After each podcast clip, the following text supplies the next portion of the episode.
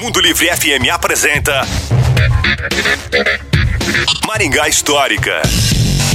E aí, pessoal, tudo bem? Inaugurada em maio de 1976 como pista alternativa para a então Avenida Américo Vespúcio, a Perimetral Sul foi ponto de muitos questionamentos na gestão do então prefeito Silvio Barros, na década de 1970. As críticas recaíram ao chefe do executivo, que foi acusado de promover grande desmatamento de uma área de reserva ambiental para a abertura dessa pista área essa que correspondia à parte do Bosque 2.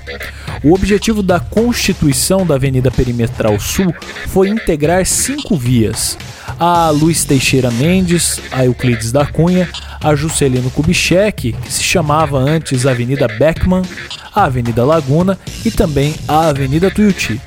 O objetivo dessa integração era desafogar a rodovia do Café, que até então estava sendo desempenhada pela Avenida Colombo.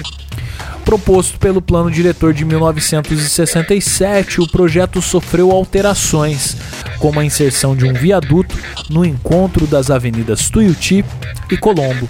Se você quer saber mais sobre essa história ou outras histórias de nosso passado, basta nos procurar no Instagram, é no arroba Maringá Histórica.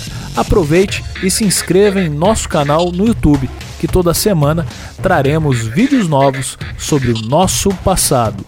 A história em tudo que vemos. Um abraço e até a próxima. Você ouviu Maringá Histórica com Miguel Fernando.